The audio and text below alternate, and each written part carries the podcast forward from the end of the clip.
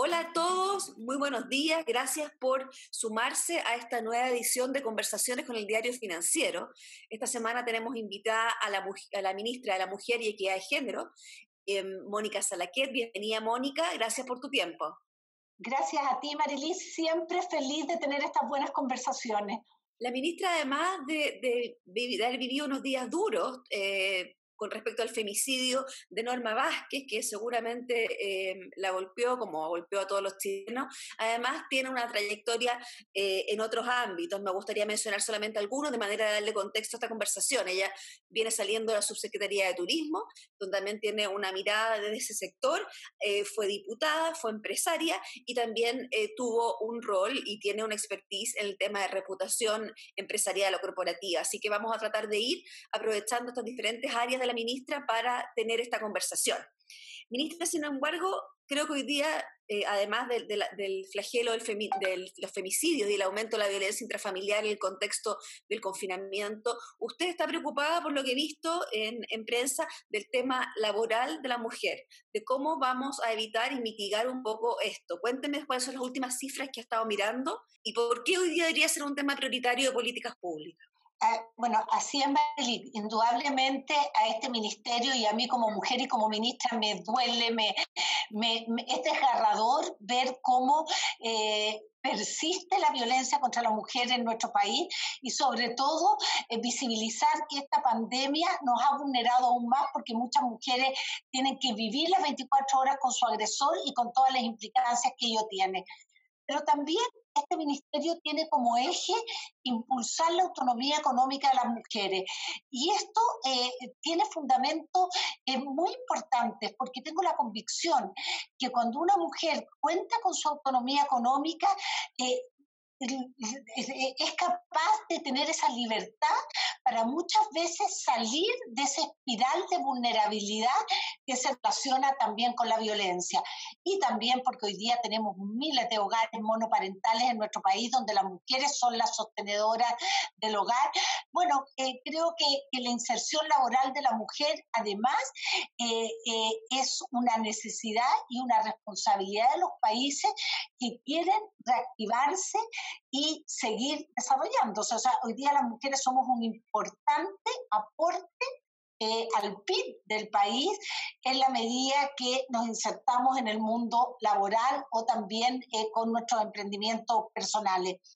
Hoy día las cifras son preocupantes. En la última década gracias a un trabajo duro y sostenido tanto del mundo público como con las organizaciones civiles y el mundo privado, logramos llegar a enero de este año al máximo histórico de participación laboral femenina en nuestro país, que fue del 53,3% y en lo que va de la fecha hemos retrocedido más de una década. Estamos ya en el orden del 41% y hace 10 años habíamos empezado en el 43%. Y esto, este retroceso tan abismante y que costó muchos años conseguirlo, tiene más que ver con que se han destruido empleos en las áreas donde las mujeres tenían empleo o tiene más que ver con que las mujeres están asumiendo el cuidado de los niños que están sin colegio por la pandemia y de los adultos mayores, por lo demás que no pueden asistir a sus centros diarios, etcétera. ¿Cuál, ¿Cuál, es el fenómeno que se configura y por qué es tan brusca esa caída? Eh, Marilyn, son ambos. Ambos fenómenos hacen que estas cifras sean tan cruda y, tan compleja, eh, porque indudablemente el comercio, restaurantes y hoteles y servicios personales son los rubros que más emplean mujeres, donde vemos una participación mayor de las mujeres, pero también son los rubros más impactados. Y algunos de ellos, como el turismo, eh, vemos que va a tener una lenta recuperación, por lo menos hasta que tengamos vacuna. Entonces, por un lado, nos encontramos que los rubros más impactados son los rubros de mayor participación de la mujer, lo que nos desafía hoy día a incorporar y a capacitar a las mujeres a rubros que históricamente o tradicionalmente han sido masculinos y donde hoy día creemos que tenemos que tener una mayor participación. Y para eso podemos hablarlo después, estamos capacitando y estamos realizando distintas acciones con distintos gremios para lograr incorporar más mujeres a, eso, a esos rubros. Pero también existe, ¿no es cierto?, otra realidad que es la, del mundo de los cuidados. Los cuidados en Chile eh, básicamente están en manos de las mujeres. Y esto no es igual en todos los países. Los países desarrollados han ido avanzando a lo que se denomina la cultura de la corresponsabilidad porque el cuidado de los niños, de nuestros adultos mayores, de los enfermos, es, es, un bien social, es algo que la sociedad en su conjunto tenemos que hacernos responsables de ello. Lo que ha pasado, ¿no es cierto?, en las últimas décadas, y esto es un fenómeno global, es que las mujeres salimos, ¿no es cierto?, solamente de lo doméstico a, a, jugar roles en la economía, en la política, en el ámbito público. Pero este cambio tan profundo, tan trascendente, porque es un cambio cultural importantísimo, también requiere la incorporación del hombre al, al, mundo privado, al mundo doméstico. ¿Y cómo se avanza en eso? Porque uno entiende que en el sentido inverso eh, se pueden crear opiniones, o sea, se puede, opciones desde las políticas públicas, sin embargo, la, la corresponsabilidad es un, es un, fenómeno bastante cultural. Eh, se pueden, por ejemplo, promover los postnatales, los cuidados compartidos en caso de enfermedad, pero básicamente tiene que ver con una que compartir esa responsabilidad. ¿Cómo puede desde lo público impulsar algo que parece que es del ámbito de lo privado? Hay leyes que nos pueden invitar a ese camino. Indudablemente el postnatal eh, que lo puede tomar un padre es un paso importante. Crianza protegida, por ejemplo, fue una ley que también permitió eh, que se puedan adherir o el padre o la madre, dejándolo, ¿no es cierto?, a la definición libre que pueda tener cada pareja con respecto al cuidado de sus hijos. Indudablemente los cambios culturales son lentos, eh, requieren esfuerzos legales, pero también requiere valoración por parte de la sociedad. Yo tengo mucha esperanza, Marilí, en las nuevas generaciones. Yo veo que lo, los chiquillos más jóvenes valoran pasar tiempo con sus hijos, valoran el tiempo libre de una manera distinta, no, no, no se sienten eh, eh, discriminados eh, por, porque ellos participen en una reunión del colegio, al contrario, entienden que el valor que tiene la participación de un padre en una reunión, por ejemplo, escolar.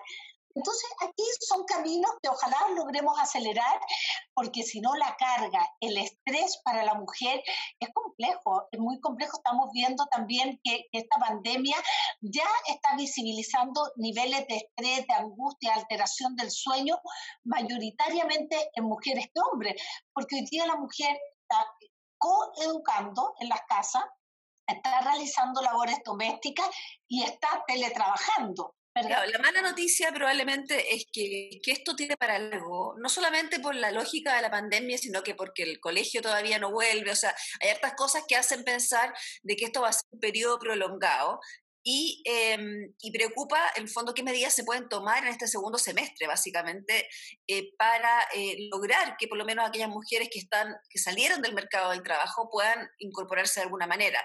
Una de las cosas que se han planteado, han planteado diferentes sectores, es que el, este proyecto de subsidio tenga un eh, un, guiño de género, un enfoque de género, o sea, es decir, que el subsidio al empleo sea mayor para las mujeres.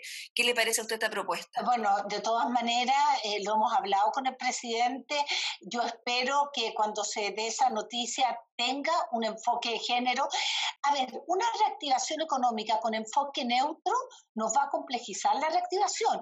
Yo no visualizo una reactivación económica de Chile que no tenga cara de mujer tú no puedes dejar al 51,5% de la población, eso es lo que representamos, fuera de la fuerza laboral, sobre todo eh, cuando estamos pensando que el país tiene que volver a agarrar un ritmo. Claro, pero una cosa, claro, una cosa es que, por supuesto tengan los subsidios en eh, acceso total, pero el punto es que dado que las mujeres, como, como usted decía, están en sectores que son más complejos, que son más, van a ser más lentos de recuperar, hacerles a ellas un, subsidio diferencial más alto que el de los manera de, de acelerar su entrada en otras áreas, de hacerla más atractiva Claro, por eso, por eso es importante la capacitación, por eso es importante eh, esta mesa que tenemos hoy día con la Cámara Chilena de la Construcción, la mesa que tenemos eh, con el gremio minero, ¿no es cierto? Que es la mesa de reactivación que lanzamos la semana pasada con el Ministerio de Economía, el Ministerio de Trabajo, el Ministerio de Desarrollo Social y Banco del Estado.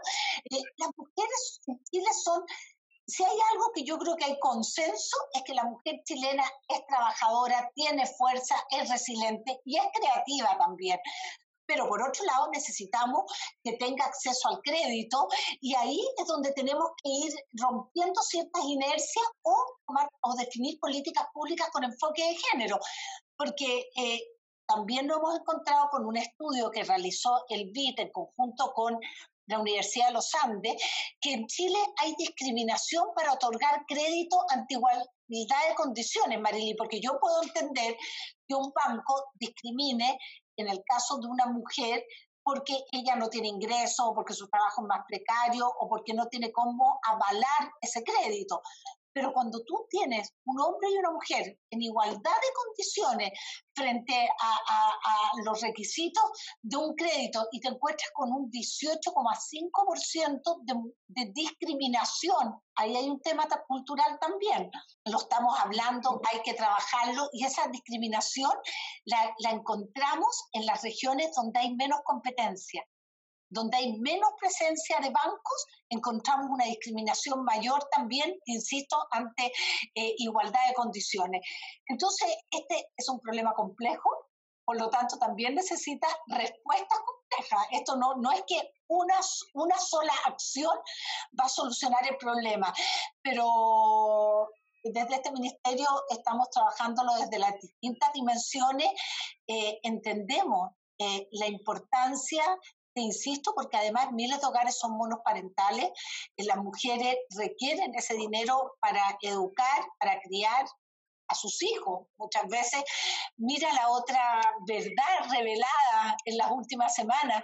Eh, algunos lo sabíamos, pero creo que hoy día hay una conciencia por parte de toda la comunidad en su conjunto, que cuatro de cinco deudores morosos de pensiones alimenticias, lamentablemente más del 90% son hombres, eh, no pagan sus pensiones. Entonces, además tú le vas metiendo más ingredientes a esta situación de miles de mujeres. Por lo tanto, tengo la convicción de que impulsar la autonomía económica, apoyar el trabajo femenino, eh, impulsar el emprendimiento. Las mujeres somos buenas pagadoras, las mujeres eh, no trabajamos normalmente por oportunidad. Hay otro estudio que realizó el Ministerio de Economía que nos muestra que los microemprendimientos de mujeres normalmente son por necesidad. Y eso también conlleva un compromiso y una fuerza única que la debemos poner también al servicio del país porque te insisto, eh, la reactivación económica tiene que tener cara de mujer también. Estamos conversando con la ministra de la Mujer, la Equidad de Género, Mónica Salaquet, que nos dice que la, tal como la pandemia ha tenido cara de mujer, la reactivación tiene que tener cara de mujer. Eh, le pregunto, ministra, si usted tuviera que priorizar, nos ha contado en la primera parte de este podcast una serie de, de digamos, primero de desafíos, de problemas que se han presentado, que estaban antes, pero que se, visualizan mucho más, pero también vienen estas mesas de trabajo. ¿Qué cosas han salido de esas mesas de trabajo que se podrían transformar en políticas públicas o en eje de trabajo al menos que, se visibilizaron con la pandemia. Bueno, esto que te decía, una reactivación con enfoque de género, que eso va a estar muy relacionado al tema de subsidio. Eh, también... Eh, eso exactamente cómo podría ser, ministra? ¿Cuál sería un, un, enfoque de género en los subsidios? ¿Sería un monto, o sea, un monto mayor para mujeres o sería que, eh, algún tipo de beneficio Tú puedes hacer eh, un subsidio donde donde hagas una discriminación positiva hacia la mujer, pero también en otros países, eh, eh, así como existe ese, existe un subsidio a aquellas industrias que emplean más mujeres. Ah. Entonces, bueno, pero el, el Ministerio de Hacienda estará viendo cuáles son las mejores fórmulas, ellos lo están revisando. Pero ¿Cuál le gusta? ¿A usted cuál es la fórmula que le gustaría, hasta ahora por la que se inclina? Yo, a mí me encantaría que hubiera una mixta, la verdad, eh, porque indudablemente hay rubros que necesitamos que se reactiven y, y, y, no los podemos dejar morir. además, yo tengo un compromiso genuino con todo lo que es la industria del turismo. Tengo la convicción que Chile está sentado sobre una materia prima única que es nuestro territorio un país que tiene mucho que ofrecer en materia de desarrollo turístico y ahí estamos hablando que el 56% de las personas que trabajan en turismo son mujeres. Entonces, la ideal sería premiar, premiar con un subsidio diferenciado mayor a aquellas industrias intensivas de mujeres y a la vez a las mujeres que quieran o puedan encontrar. Eh, eh, pero la mujer que trabaje, el subsidio a la mujer tiene que ser en todas las industrias, o sea, el, subsidio al empleo es distinto al, también a algunos que que signifique mantener ciertas industrias que además el país va a necesitar, como por ejemplo podría ser la industria del turismo. Pero en todo caso no me cabe duda que el trabajo que está haciendo el ministro Briones, eh, él está muy comprometido y él también lo entiende, si, insisto, hoy día la reactivación tiene que tener un enfoque de género eh, porque los trabajos de las mujeres son más precarios, porque las industrias donde trabajan mayoritariamente las mujeres están siendo más impactadas y porque haber perdido un millón cien mil mujeres de la fuerza laboral son cifras eh, eh, que, de las cuales tenemos que hacernos cargo. Ahora, finalmente, para ir cerrando nuestra conversación, ministra, hay una serie de temas de fondo que si bien se, aumentó su visibilidad, en este periodo eh, estaban latentes y yo entiendo que el ministerio estaba trabajando en ellas eh, de manera, eh, digamos, constante en el tiempo. Una es todo el eje de violencia de género, de violencia intrafamiliar, etcétera, pero también hay este tema que es el acceso de las mujeres a altos cargos, que es un tema que no necesariamente eh, estamos ahora poniéndolos en primera prioridad porque hay un montón de, necesidades. Sin embargo, es un tema constante. El Ministerio el año pasado hizo un registro de mujeres viables para ser sujetas de, directores de altos cargos. Cuéntanos cómo ha seguido avanzando eso y cómo lo ves. A ver, eh, ese es otro de los desafíos que tenemos como país. Yo ya tuve una reunión con la Bolsa de Comercio, he tenido una reunión eh, también con Juan Sutil. Eh, estamos ya conversando formas de visibilizar mejor ese registro y también explorar fórmulas para que más empresas, sobre todo IPSA, ojalá vayan incorporando más mujeres a su directorio, porque, a ver, claro que esto no, no, no va a haber un cambio eh, si solo esperamos que sea espontáneo. Eh, hemos visto que las empresas públicas hubo una definición eh, tomada primero por la, por la expresidenta Bachelet y ratificada con un compromiso importante por parte del presidente Piñera y por eso logramos dar un salto, ¿no cierto?, significativo en la presencia de mujeres en los directorios de empresas públicas hay que explorar caminos, eh, cómo visibilizar mejor eh, la rentabilidad que tiene para las empresas la incorporación de las mujeres.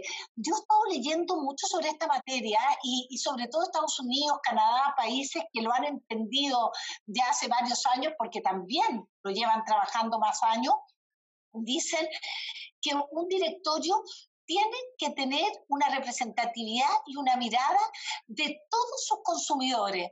Y cuando el 50% de la población es mujer, indudablemente que no haya un enfoque, que no haya un aporte, que no haya una mirada de mujer dentro de ese directorio, es una pérdida en términos rentables para esa empresa.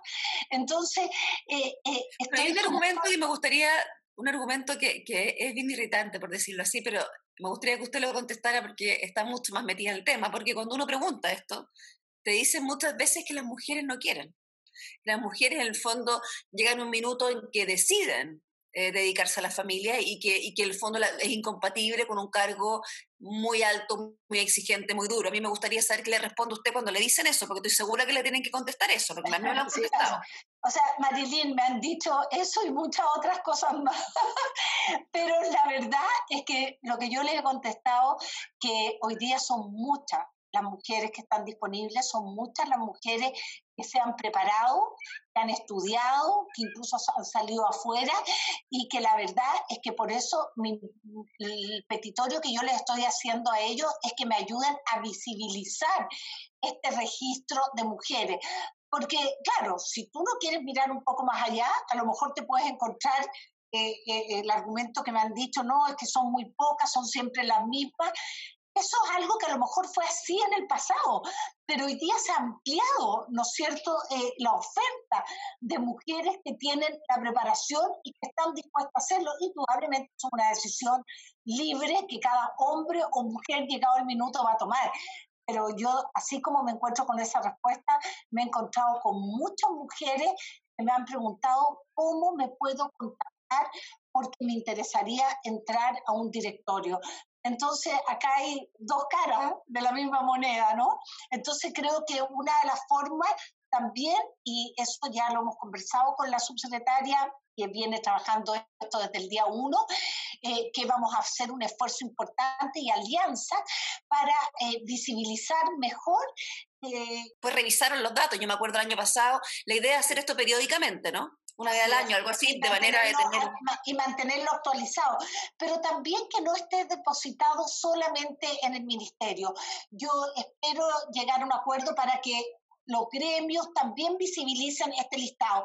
Y también estamos explorando, no, no, todavía no te puedo dar muchos detalles, eh, de hacer un estudio serio en concordancia con los gremios eh, para poder demostrar esta rentabilidad que te digo, porque yo entiendo que una empresa no es una ONG, o sea, una empresa eh, eh, no es una organización sin fines de lucro, pero lo que nos ha costado que entiendan muchas veces los accionistas claro, quizá, quizá puede tener que ver, ministra, con que la mayoría de los estudios con respecto al impacto positivo de mujeres en altos cargos están hechos fuera, están, son en el fondo metodologías que existen, pero han sido aplicadas en países diferentes. Quizá la aplicación en Chile eh, con casos, digamos, cercanos, donde haya, haya una sensación de, cercanía, podría ser un gran valor. Eh, eh, por eso creo que debiéramos ir por ahí. A mí me parece que cuando las tesis están bien fundamentadas, quizás vamos a poder acelerar, ¿no es cierto?, este cambio. Que te insisto, aquí no estamos pidiendo ningún favor. ¿ah? O sea, eh, eso es lo que tenemos que cambiar en la mente todavía de muchos hombres de nuestro país. Muchas gracias, ministra, por la conversación. Eh, le agradecemos su tiempo y les contamos al resto de nuestros auditores que esta, esta conversación además va a estar disponible esta tarde en eh, el df.cl. Pueden escucharla, también va a llevar una especie de resumen en el papel, invitándolos a escucharla. Ministra, que tenga un gran día, que sea una buena semana y que efectivamente la reactivación tenga cara de mujer. Muchas gracias y gracias por ese constante apoyo que ustedes nos dan también a las mujeres. Gracias. gracias.